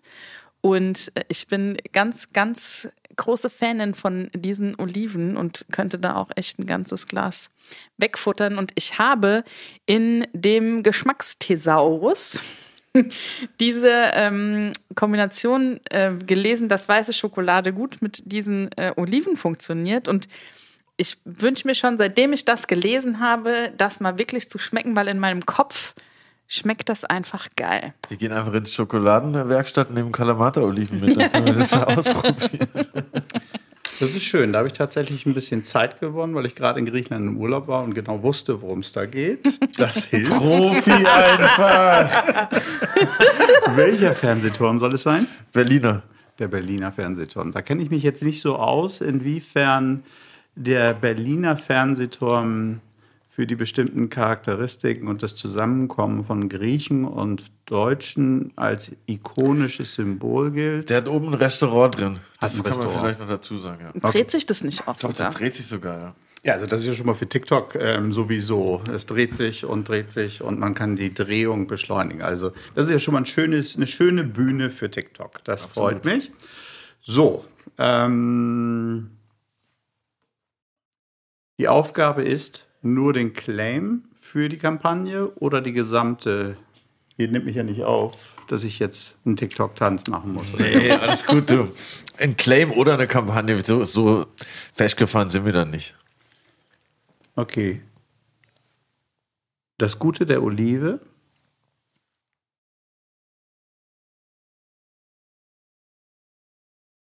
Die Nuance ist ja black and white. Uh.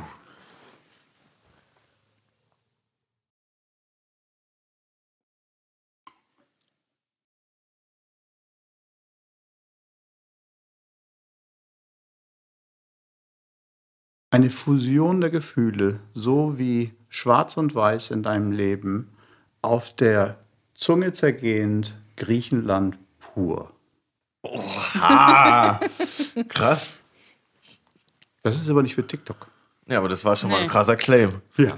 Und jetzt TikTok. Das Jetzt ist ja TikTok. eher visuell. Ich meine, das ist ja nun schwierig zu machen im Podcast. Also das machen wir, glaube ich, in der nächsten oder ich reiche es nach. Das, das sehen wir dann auf Instagram. auf dem Foodie und Foodie Instagram-Channel sehen wir das. Aber das mit Black and White fand ich schon mal sehr gut. Da ist ja was Schönes. Es ist ja ein Spielen mit kompletten Gegensätzen. Das kann man jetzt als Basis nehmen, um wirklich dran zu arbeiten, um das dann zu übertragen auf dem die Überraschung, die man hat, weil man das ja nicht vermutet, dass die Olive zu der weißen Schokolade passt. Dieses Moment des Schmelzens der Schokolade und dann das Kräftige. Das ist ja im Prinzip wie ein Martini. Sehr, Ja. Ich finde das total schön. Stimmt. Geil. Machen wir. Allein dafür hat sich diese Folge schon gelohnt. Ach, mein Traum wird wahr. Weiße Schokolade mit Kalamata. Mega gut. Das klingt echt, klingt echt verführerisch, muss ich sagen. Housekeeping, Post für Sie. Ja, voll. Aber ähm, ich glaube, tatsächlich hat es gerade geklingelt. Hast du es auch gehört? Ich habe es gehört. Ich glaube, wir haben Post. Haben wir Post? Oha, wir haben Post gekriegt. Wir haben Post vom Housekeeping bekommen. Weil bei der nächsten Kategorie kriegen wir Post vom Housekeeping. Und äh, in diesem Brief steht jetzt eine Frage oder ein Thema, über das wir auch nicht Bescheid wissen. Wow, ich habe noch nie so viel Schokolade auf einem Haufen gesehen. Die Geschenke werden hier ausgepackt. ähm, genau, und wir lassen uns überraschen, was auf diesem. Moment, bevor du diesen wunderbaren Zettel aufmachst, habe ich noch eine letzte Frage, bevor wir in dieses Thema abtauchen. Ich muss die Spanne noch ein bisschen erhöhen. Ähm, du wohnst ja im wunderschönen Kopenhagen, da bist du bestimmt auch schon mal durch oder an Christiania vorbeigelaufen. Ja. Wann kommt denn die erste CBD Rittersport äh, Schokolade an den Start? Vor zwei Jahren? Im Ernst? Und du fuck, hast ich bin, bin verpasst. schlecht informiert. Ich muss jetzt sofort los in Rittersport Shop. Ciao. Echt, habt ihr da was mit CBD gemacht? Ja, also wir haben mit äh, eine Hanf Edition gemacht und ähm, extrem stark ähm, angekommen in Deutschland. Äh, Wer hätt's gedacht? Selbst, selbst in Österreich. Und ähm, Nice. ja. Ja, krass, Legalisierung kann kommen, würde ich sagen, auf jeden Fall. okay, gut, dann äh, trauen wir uns jetzt mit dieser schönen Info in den Brief abzutauchen. Hi Brit, Malte und Curly. Nennt uns gerne euren Foodie-Hotspot in Europa und welches Erlebnis verbindet ihr damit? Kopenhagen und Berlin sind natürlich nicht erlaubt.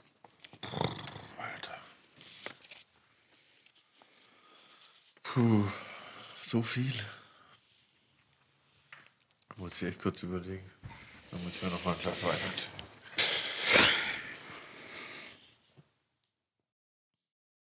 Hm. Da, da, da, da, da, da. Okay, Foodie-Erlebnis. Oha, ich habe schon so viele Foodie-Erlebnisse erzählt. Muss ich mal überlegen, welches ich diesmal nehme. Also ich kann gerne anfangen mit meinem letzten Foodie-Erlebnis. Bitte. Ähm, das ist vielleicht nicht sehr überraschend, aber Ich war vor acht Wochen beim Ricky im Seventh Ones. Nice. Und Leute, das ist wirklich ein krasses äh, Food. Foodie-Erlebnis, Food-Hotspot, das erste vegane Sterne-Restaurant und gerade für mich als inzwischen Veganerin ähm, ja, gibt es da ja nicht so viele Möglichkeiten. Ich glaube, das Cookies and Cream, da kann man auch vegan essen, wenn man es vorher anmeldet, normal sind die vegetarisch, aber ja, das beim Ricky, wir haben da ähm, im dritten Stock, glaube ich, gesessen mit Blick auf den Main und dann ging die Sonne unter und das war einfach richtig geil. Und dann zu jedem Gang kam er runter und hat auch was erzählt und ähm, passende Weine. Alle natürlich auch vegan und er wusste auch zu jedem Wein was zu erzählen und wo das Gemüse herkommt und dieses komplett durchdachte, das war einfach, ja, das hat mich schon richtig krass geflasht und das erste, war die erste Sterne. Erfahrung, die ich äh, gemacht habe, seitdem ich vegan Nice. bin. Auch. Voll geil. Ja, Ricky, bester Mann, Shoutout, auf Shoutout. jeden Fall. Ich habe gestern noch mit ihm geschrieben auf Insta. Bester Mann. Ähm, da muss ich auf jeden Fall auch noch vorbei. Ricky, ich komme noch.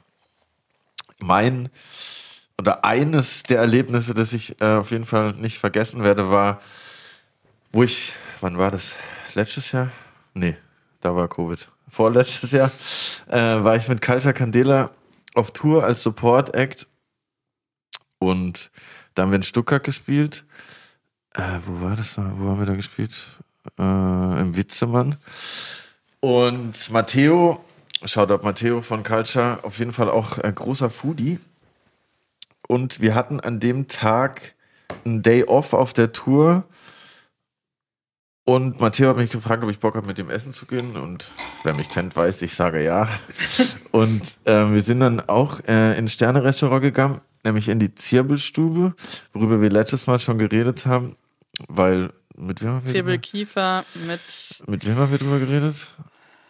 Mit Sebastian. einem Sebastian. Gast. mit Sebastian Frissmann, genau. Und ähm, da waren wir in der Zirbelstube essen, auch super nices äh, Restaurant, hat auch einen Stern, glaube ich, oder zwei, nee, ich glaube einen. Auf jeden Fall Bombeabend, mega Essen, äh, haben uns super wohl gefühlt. Und dann sind wir aus dem Restaurant raus und zwar alles cool. Wir hätten einfach heimgehen können, wären entspannt am nächsten Morgen aufgewacht und auf dem Heimweg sind wir an so einem Club vorbeigelaufen, wo so krank Techno rauskam und Matteo wollte halt unbedingt da rein. Und ich hatte so, nee, Digga, wenn wir da jetzt reingehen, auf gar keinen Fall, lass es einfach nicht machen. Wir sind natürlich reingegangen und sind am nächsten Tag halt beide mit einem komplett Filmriss im Hotel aufgewacht und wussten nicht mehr, wo wir hingekommen sind. Sind sechs Stunden zu spät zum Soundcheck gekommen und ähm, haben unsere Sachen nicht mehr gefunden und irgendwie war alles super crazy und wir haben uns dann gefragt, wie das passiert ist und ja, wir wissen es einfach bis heute nicht. Also wir vermuten entweder, dass wir halt in dem Club echt einen falschen Drink erwischt haben, wo vielleicht irgendwas äh, beigemischt war, irgendwelche K.O.-Tropfen oder so, weil wir haben halt nicht so viel getrunken, dass wir so einen Filmriss hatten. Das war so wild auf jeden Fall. Und das Schlimme war, wir haben halt beide krass uns übergeben müssen. Oh nein, das gute Essen. Ja, und das ganze Essen war halt einfach nur für sehr kurze Zeit in unseren Körpern drin. Und wir waren dann auf jeden Fall sehr sad deshalb. Und wir müssen auf jeden Fall deshalb nochmal Noch in die mal die Zirbelstube hin, Zirbelstube. weil das hat die Zirbelstube nicht verdient. Aber ähm, auf jeden Fall war es ein, ein verrückter Abend. Auch vielleicht ein bisschen unappetitlich jetzt, aber sorry. So ist Leben manchmal. sorry. Herrlich, jetzt bin ich ein bisschen eingeschüchtert, ob meine Storytelling-Qualitäten an das ranreichen können. Ähm, Sicherheit. also ich würde mal sagen, technisch ist Christiane, du hast das ja vorhin schon, ist ja eigentlich ein Freistaat und Genau. ist nicht Teil von Dänemark. Ja. Also dann wäre So ein bisschen wie der Girlie hier in Berlin. Dann kann ich eigentlich immer noch Noma sagen. Aber ich habe eine andere, ähm, einen anderen Favoriten, würde ich jetzt einfach mal sagen, weil es einfach für mich Essen sehr oft Familie bedeutet, sehr schön zusammensitzen in und wo das dann außergewöhnlich möglich ist. Ich habe drei Jahre in Portugal gelebt und ähm, dort in Estoril, das ist ähm, Cascais, das ist direkt an der Küste. Und dort gibt es ein Restaurant, das ähm, äh, Monty Mar heißt. So, und in diesem Restaurant, da sitzt man direkt in den Felsen über dem Wasser. Und ich erinnere mich an diese einen Familienabend und wir haben den Fisch in der äh, Salzkruste bestellt, der eben dementsprechend auch, und das ist kein Sternerestaurant, aber es war einfach dieser Moment, dieses Außergewöhnliche, auch für die Kinder in dem Alter, was passiert da ganz genau? Food erleben in Ursprung, in dem, wie er eben dort äh, traditionell auch bereitet wurde. Und es war ein Geschmackserlebnis, das sich nicht toppen lässt. Es war ein vollkommener Abend, das war extrem schön und unvergesslich. Also das wäre so mein Tipp. Voll nice, ja. Cool. Das Fisch in Salzkruste am Meer, da gibt es auf jeden Fall wenig, das das toppen kann, mhm. bis gar nichts, würde ich sagen. Das ist auf jeden Fall immer noch mal ein bisschen besser, wenn man Fisch am Meer isst, irgendwie tatsächlich. Aber das fand ich, kann auf jeden Fall mithalten damit. Es war auf jeden Fall appetitlicher als meine Story. ja. Ich hätte zum Abschluss noch eine Frage. Ähm, weil du das gerade gesagt hast, das klingt jetzt, das kommt voll die krasse Frage. Aber ist Noma in Christiania? Ist das in Christiania? Die sind umgezogen. Also die waren ja das ursprüngliche, die ursprünglich war direkt am Kanal in der Nähe von der Oper und die sind jetzt in den Seebereich ah. mit einem neuen Gebäude, wo äh, zusätzlich auch Gewürze angebaut werden. Also ein sehr schönes Konzept. Das ist ähm, 100% nachhaltiges Architektur, das Konzept nochmal auf die Spitze getrieben. Und ähm, ich war, mein Riesenerlebnis bei Noma war das erste Mal, weil diese Durchlässigkeit zwischen Labor, wie du es vorhin genannt hast, und ähm, Raum, wo eben serviert wird. Das war so offensichtlich, die Dynamik ähm, und für mich die Energie, die in diesem Restaurant war, weil ja nur drei, vier Festangestellte dort sind und der Rest sind internationale Volontäre. Nur um dort. Krass, echt, das wusste ich gar nicht. Zitiere mich nicht, es ist ja auch nur aufgenommen, aber es ist, es ist so, dass das, das Modell von denen ist, man, man geht dorthin, um eben das auch im Curriculum mitzunehmen und dann hinterher, das ist ja auch diese Vielfalt, die sich dann in Kopenhagen ergeben hat. Das ist ähm, mexikanische ähm, Küche, die authentisch ist. Die hat vorher im Noma gearbeitet. Es sind alle verschiedenen. Also es ist sehr interessant, wie sich dann eben so ein, so ein Talentschuppen meiner Meinung nach ähm, dazu führt, wenn es nur lange genug dauert, ähm, dass es auch dazu führt, dass es eine ganz andere kulinarische oder Foodkultur dann in dem Land gibt. Und Warst du bei ihr Schöne. essen? Ja. Sehr gut. Etliche Male und die ist eben auch mitten im Zentrum, gibt es ähm, ja. die Sachen, die man ähm, dann eben mitnehmen kann. Das ist immer, immer schön und ich gehe dann natürlich auch hin und freue mich, wenn ich eine halbe Stunde warte, weil ich kann ein bisschen Spanisch reden, das ist schön. Aber es ist so ein bisschen ähnlich im Nummer wie bei euch, wie du vorhin erzählt hast, dass man auch so diese Produktion Marketing, Verkauf auch alles so ein bisschen durchläuft, so stelle ich es mir ein bisschen ähnlich von nur halt auf ein Restaurant bezogen. So, und dem Element eben auch darüber zu sprechen, das Gute, was man macht. Ich habe letztens gesehen, als sie die äh, gefeiert, wie sie gefeiert haben, das haben die ja gepostet auf Instagram. Ähm, äh, und die sind ja durch die Decke gegangen. Ähm, die, die Euphorie, Mensch, wir haben es wieder geschafft. Und mhm. das war schon, finde ich toll. Sehr cool. Ist doch ein schönes Gefühl, was wir auch gerade erzeugt haben mit dieser Geschichte. Auf jeden Fall. Um äh, diese grandiose Podcast-Folge abzuschließen. Wir haben uns sehr gefreut, dass du der Zeit gefunden hast, heute vorbeizukommen. Und wir freuen uns auch, wenn ihr sehen könntet, was hier alles auf dem Tisch liegt, würdet ja. ihr safe durchdrehen. Ich muss jetzt ein Lastenrad nach Hause nehmen, auf jeden Fall. Aber vielen Dank für deine äh, großzügigen Geschenke und für deine Auskunft war sehr interessant. Hat riesen Spaß gemacht, ähm, ganz anders, toll. Finde ich das Format, finde ich super und, und macht weiter so. Dankeschön. Sehr, cool. sehr gerne. Danke dir. Bis bald. Guten wir sehen Heimflug. Uns, wir sehen uns in der Schokoladenfabrik. Ihr seid eingeladen, das kriegen wir hin. Ja? Danke dir.